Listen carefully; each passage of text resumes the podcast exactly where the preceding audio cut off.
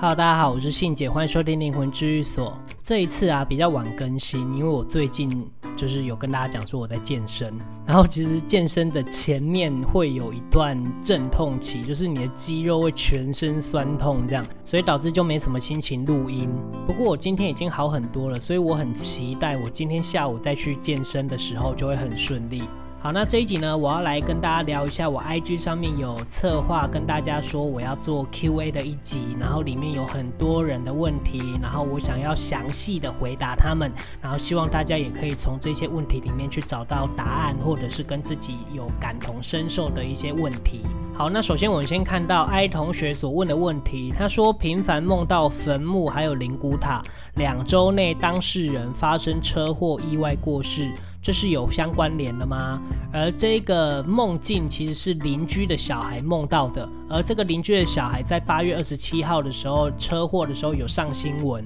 然后他在前一天的时候跟这个 I 同学讲说他有梦到灵骨塔或者是坟墓，然后隔天就车祸过世了。那这一题其实是这样子的，基本上呢，如果你梦到类似坟墓或者是灵骨塔这一种状况的话，有很大的可能都是你的灵魂在通知你，可能准备要被抓交替了。但实际上我在想，这两个小朋友他应该是有在梦到更详细的，可是他可能不记得，或者是他不在意，但他可能是只有一两个比较明确的一个梦的记忆，所以就是讲出了坟墓跟灵骨塔这两个标的，然后我觉得蛮巧的是，就是今天早上我去跟我姐姐见面，然后她帮我剪头发，然后剪到一半的时候，她就跟我讲说，她在打坐的时候，就是在进行冥想运练气的时候，她看到她老公姐姐的小孩。然后骑脚踏车在他家的路口那边，然后有一个穿蓝色衣服的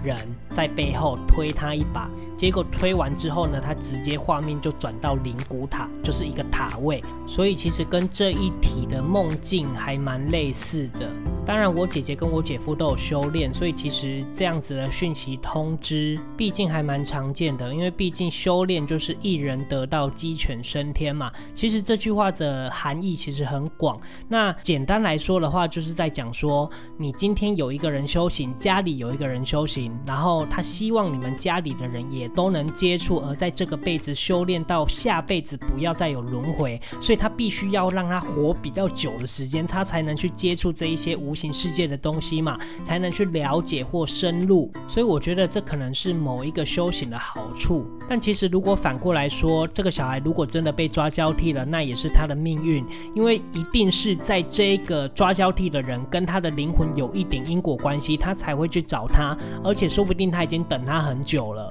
而我们修炼的人，就是已经超脱轮回，就是不会再继续轮回的状况下，就不会再进行这个规则里面的一些限制。所以。我觉得这种事情就是这样子，因为你不一定能遇到可以帮助你的人，或者是提醒你说，呃，有什么危难可能会出现。其实就有点像是我们去看医生一样，因为我们看了很多医生，可能我们皮肤有问题，或者是哪里有问题，我们去看了，然后看了这一间没用，可能找下一间，可能我还没有遇到适合我的，或者是我的贵人。但基本上呢，你是不会觉得那些医生是骗你的。而在这个不会觉得被骗的前提，就是这一个看诊的费费用。是合理的，那剩下的就是这个医生的能力的差异而已。那无形世界其实也是这样子的。所以我一直强调一点，就是肉体生病了要看医生，可是灵魂也会生病啊。而且灵魂生病的状况有时候不一定是展现在肉体上面的，有可能是精神面的，或者是一些未知的事情。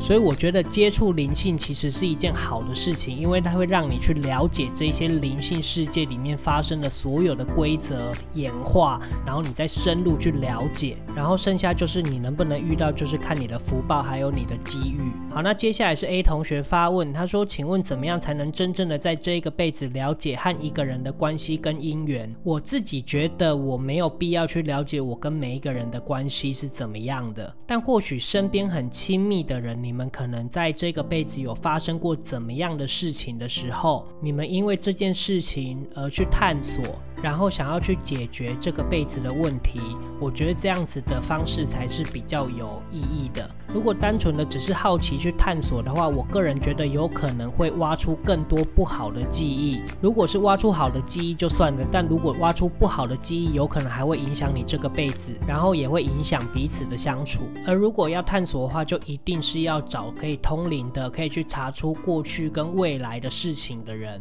然后这里啊，我要跟大家科普跟补充一点，就是其实我们通灵的人是没办法有能力去查出那么多详细的东西的，那么多详细以前几辈子以前的记忆。如果要查出很详细的记忆的话，就一定是要靠那一些比较高维度灵魂才能做得到的事情。就像阿卡西一样，就是在这个九大行星里面，这个宇宙里面有储存我们每一个人每一个辈子的记忆体，他们就像一本书一样，而这些有有指令的高维度灵魂，他们可以去翻阅，翻阅完之后呢，他就可以告诉我们这些通灵的人，所以我们才能告诉你。但其实人是很难有机会可以主动去翻阅的，因为这是有权限的限制的。所以我才希望大家不要太好奇的去探索自己以前的事情，因为以前的事情有好有坏。如果你探索到不好的，其实也会影响你这个辈子。但这件事情其实没有绝对，因为有一些人如果探索完之后可以让自己变得更好。那也 OK，